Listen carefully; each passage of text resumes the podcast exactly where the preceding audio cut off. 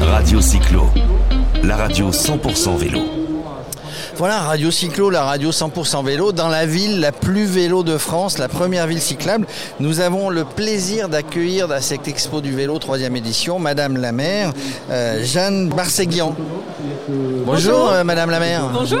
Alors, vous étiez, euh, vous étiez conseillère municipale, vous avez gagné les élections à la dernière, à la dernière élection, il y a deux ans maintenant. Qu'est-ce que ça fait d'être élu sur la première ville cyclable de France? Ah bah c'est une, une, grande fierté évidemment et c'est aussi une grosse responsabilité parce que vous vous en doutez, euh, euh, la pression est, forte qu'on continue d'être non seulement la, première ville cyclable de, France et on, est un peu rattrapé, il faut le dire, par d'autres villes, euh, d'autres grandes villes en France. Et puis on vise aussi d'autres capitales du vélo à l'échelle européenne qui nous inspirent beaucoup. Alors c'est l'Allemagne qui vous inspire parce qu'il y a beaucoup de vélos en Allemagne, hein, du coup plus qu'en France en tout cas, plus une politique vélo qui est plus importante en Allemagne qu'en France. Mais on est en train de les rattraper. Oui, alors bien sûr, la proximité de l'Allemagne est pour beaucoup. Euh, ce qui est beaucoup développé en, Allemagne, encore plus qu'en France, c'est le cyclotourisme. Et euh, le long du Rhin et dans notre belle région, il y a un vrai gros potentiel.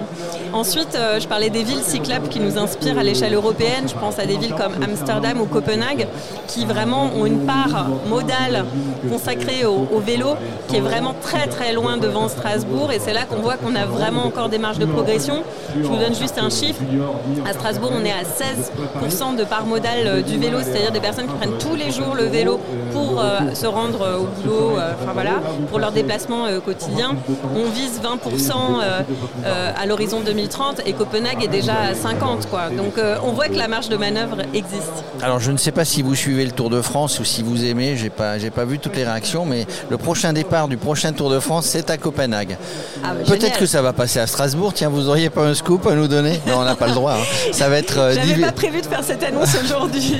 C'est le 14 octobre hein, qu'on annonce. Alors, euh, on voit quand on se balade dans Strasbourg qu'il y a réellement une priorité au vélo.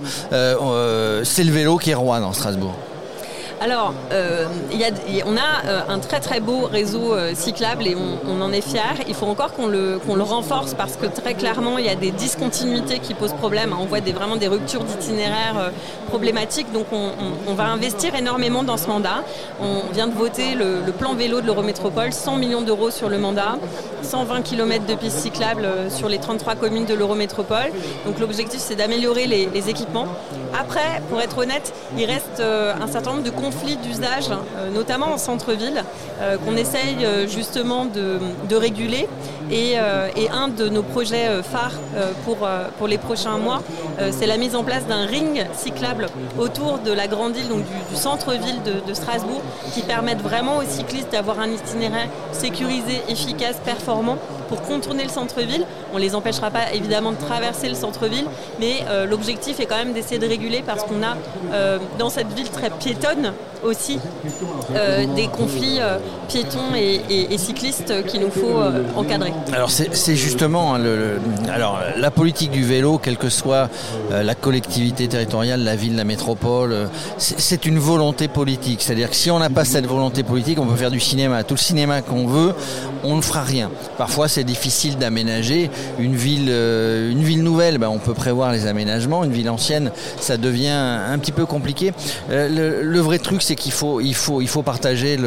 La route est à tout le monde, le, trottoir est à tout le monde, et il faut que les, les, gens soient civilisés, j'allais dire, en tout cas, euh, pour partager la route. C'est ça, il y a deux aspects. Il y a ce que nous, on peut faire vraiment en tant que, en tant que ville, collectivité. Euh, là, je viens de lancer une, les orientations de la réforme du stationnement qui a vocation à libérer de l'espace public pour mieux le partager. Et l'objectif, ça permettra de faire des trottoirs plus larges, de faire des pistes cyclables plus larges et sécurisées. Ça permettra aussi de verdir euh, euh, la ville. donc voilà, il ne s'agit pas de supprimer les, voitures, mais en tout cas de les ranger ailleurs que sur, que sur l'espace public.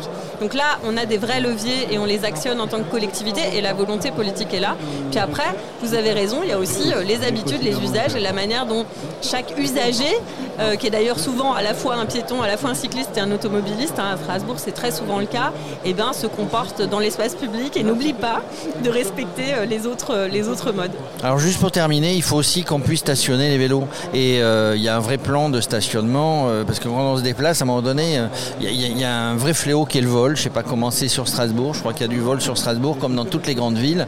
Donc il faut pouvoir stationner son vélo en toute sécurité.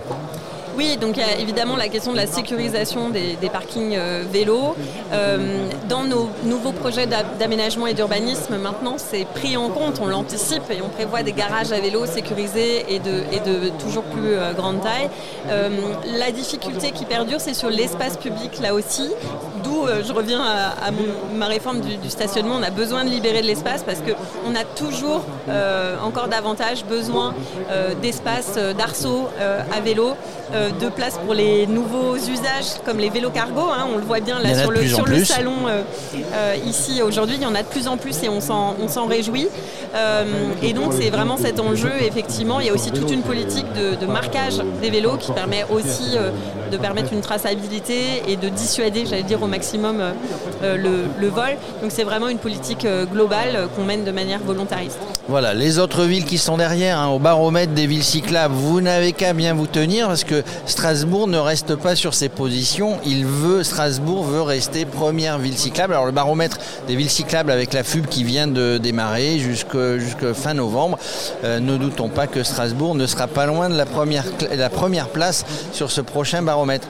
Merci Madame la maire euh, Jeanne Barséguian d'être venue euh, faire un petit tour sur Radio Cyclo par les vélos. Merci beaucoup et bon salon à vous. Merci.